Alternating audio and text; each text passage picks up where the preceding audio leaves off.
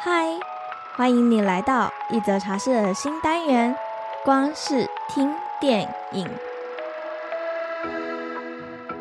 让我们用声音来听听那些电影背后想要传递给我们的讯息吧。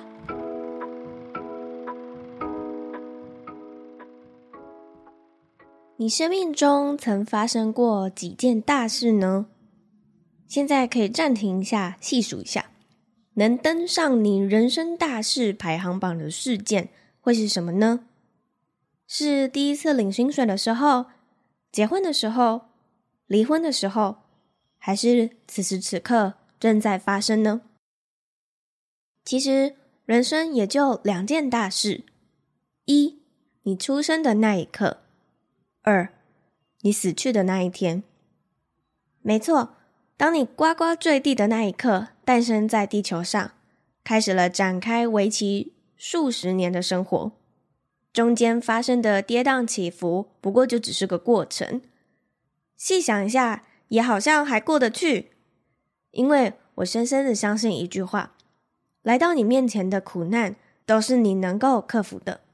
如果以灵性的方式来解释的话，其实这些痛苦磨难也都是你的灵魂自行安排的啊。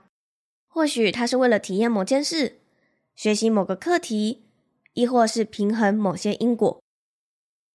而另一件大事，就是你终于奔向人生终点的那一天。来到地球数十年了，终于可以睡到饱了。此生的烦恼痛苦都只留在那一刻。如果还有来世的话，那就是另外一个开始了。所以你说人生能有几件大事呢？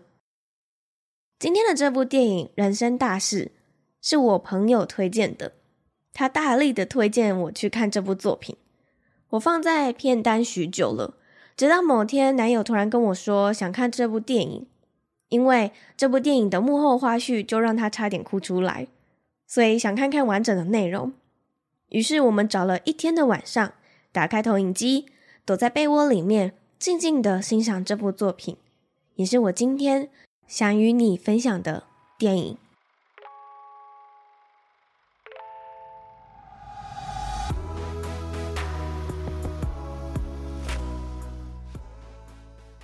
莫三妹是今天的男主角，由朱一龙饰演。如果你有看过《芈月传》的话，你就会知道他很眼熟。他就是那个长大版的秦王嬴稷。在观看这部电影的过程当中，我一直都觉得朱一龙的睫毛还有眼睛非常吸引人。他有一双会说话的眼睛。好吧，我们先讲回故事。莫三妹是一间葬仪社的二代，但她的穿着却给人有一种流氓混混的感觉。穿着花衬衫，嘴里叼着烟，而这烟还是借烧纸钱的火点上的。给人的感觉就是“你不够专业”这五个字，但看见他熟练的用热毛巾将已经硬化的死者身体慢慢的揉开，再慢慢的替死者换上寿衣，可以感受到他对于这件事已经和吸烟一样自然了。而这部作品的女主角小文是一个还没上幼稚园的小女孩，是她发现外婆没有呼吸的。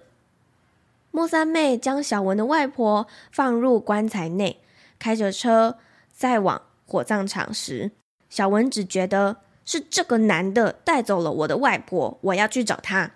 于是，小文拿着他的木头红缨枪，追着车子跑了无数条街，只为了追上外婆。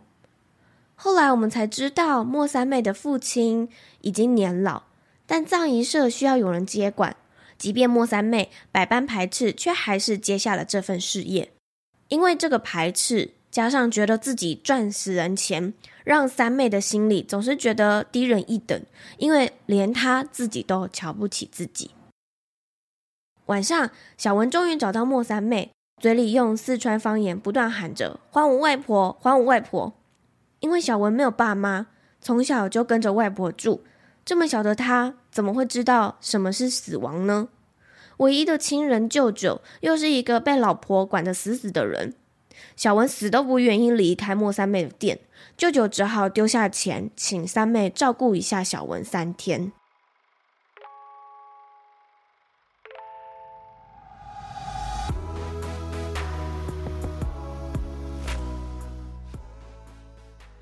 早期台湾的葬仪社都会在医院里面跑单，因为这是他们需要业绩赚钱的机会。你能够理解他们的行为，但是退一步想，这件事还蛮让人心寒的。当然，葬仪社也不愿意。现在台湾已经慢慢能够接受死亡，应该都要感谢《送行者》以及《我是遗物整理师》这两部作品吧。让大家慢慢的能够用理性的方式接受这些行业人员背后的辛酸与矛盾，我们也能在人生大事里看到莫三妹的伙伴王建仁到医院里面跑单，等在一张小女孩病床旁，手上还拿着业务单。对建仁来说，我只是在糊口饭吃；但是对小女孩的父母来说，你们就像是秃鹰一样，在等着我的女儿死去，好能从中获益。莫三妹为了要让自己的爸爸放心的将葬仪社过户给她，于是她利用了小文当做自己的女儿，出感情牌的方式，成功接到了这张订单。明天就是小女孩的火葬日了，就看见小文在小女孩的骨灰盒上面涂鸦。时间已经来不及了，莫三妹只能带着这个骨灰盒去见客户。没想到对方见到满是涂鸦的骨灰盒，没有生气，反而向她鞠躬。因为那个死去的小女孩最喜欢的就是画画了。但因为他们夫妻俩忙于事业，当他们发现的时候，小孩已经病重，所以他们对自己的女儿满满的愧疚。很谢谢小文在骨灰盒上面的涂鸦。葬仪社很少能够收到这种感谢或温暖的感觉，这也是第一次莫三妹感受到他人的感谢。第一次，她觉得葬仪社也不是一个吃力不讨好的工作。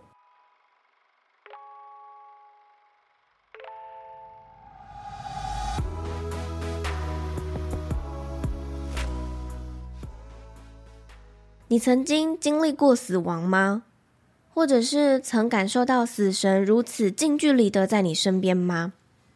我第一次感受到死亡的时候，是我的阿祖的葬礼上，但因为我跟他很不熟，当时没有什么太大的感觉。第二次是经历我的猫去世，忘了之前是不是有在 p o c a s t 上面提过。当时我正在工作，接到我爸的电话，要我赶快回家。骑机车回家的过程，泪水让我差点看不清路上的车况。那一晚，我至今都还记得。快到跨年了，天气特别冷。我一回家，只见我的猫咪已经瘫软在地上，无法动弹。我和两个妹妹守着它一整个晚上，眼泪哭干了又继续哭。那一次，我才知道，一个人的眼泪可以不断的流出来。我的猫不愿意离开。因为他还想在我们身边，可是他的身体真的已经年老了。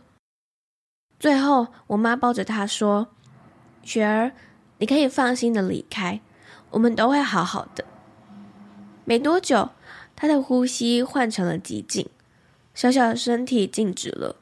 那一刻，我们知道他离开了。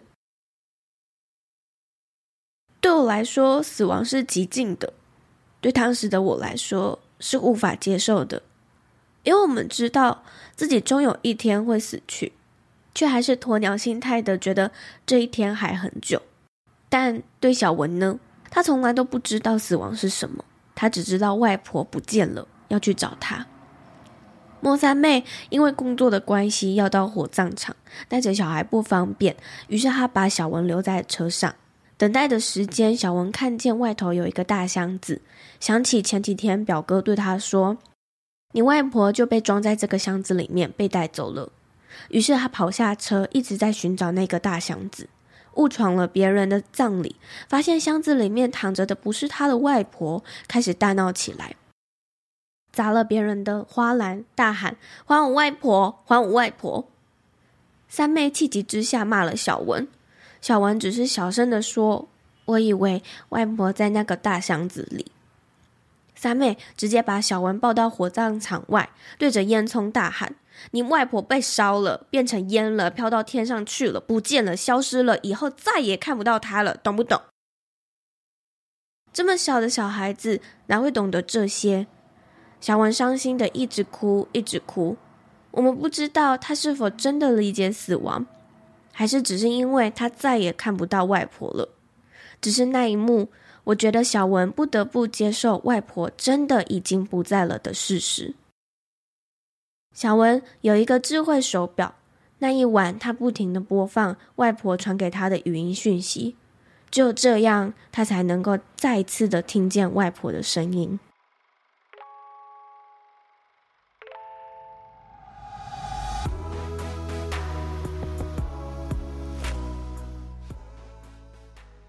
莫三妹一直都觉得她自己的爸爸比较喜欢死去的二哥，在爸爸的心里，他永远都不够好，永远都比不上二哥。不管他再怎么努力，都无法超越二哥在爸爸心里面的位置，所以他才开始摆烂，对任何事都半吊子。因为他知道，反正我怎么做你都不满意，都不喜欢，那我为什么要努力呢？三妹和父亲的和解，是因为小文的牵线。三妹的前女友跟别人跑了，但对方出车祸死得很惨。前女友求三妹的帮忙，至少让死者可以恢复原样。可是三妹觉得只有爸爸才能做到，毕竟姜还是老的辣。于是她跑去求爸爸，请他帮忙。但是父亲真的年事已高，手都会发抖了，也无法接这个活。爸爸把手放在三妹的肩膀上，要她冷静，开始默念口诀。一顺筋，二拼骨，从脚到头往回数，先四肢，后躯干，五脏六腑不能乱。其实三妹早就已经准备好可以独当一面了，但自己过不了那一关，总觉得爸爸还在，不需要去面对这些事。直到今天，她才知道自己该长大了，该从父亲的庇护下离开了。多年来，父亲放不下的二哥，是因为有一次他带着二哥去长江捞尸，下去了三波人都还没有捞上来。二哥跳下河去找，找到了，二哥却再也没有回来了。爸爸一直很自责，因为自己的职业关系，为了一个死人折了一个活人。在父亲心里，二哥一直都是遗憾与自责的。里面爸爸有一段话我很喜欢：人生就像是一本书，哪一个都要翻到最后一页。有的画上的是句号，有的画的是省略号。人生处死无大事，什么名啊利啊，都是过眼云烟。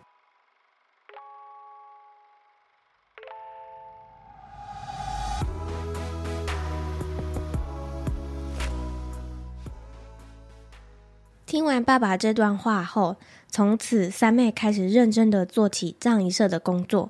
她开始尊重自己的工作，自然也能从客户上得到很好的回馈，日子也渐渐的好了起来，生意也越来越多，和小文的关系也越来越好。在小文心里，已经把三妹当成是自己的爸爸了。一切都慢慢步上轨道时，年老的爸爸去世了。见过那么多的死亡，父亲也不想要披麻戴孝，一切从简。只是骨灰要如何处理，就当做是留给三妹的一道题。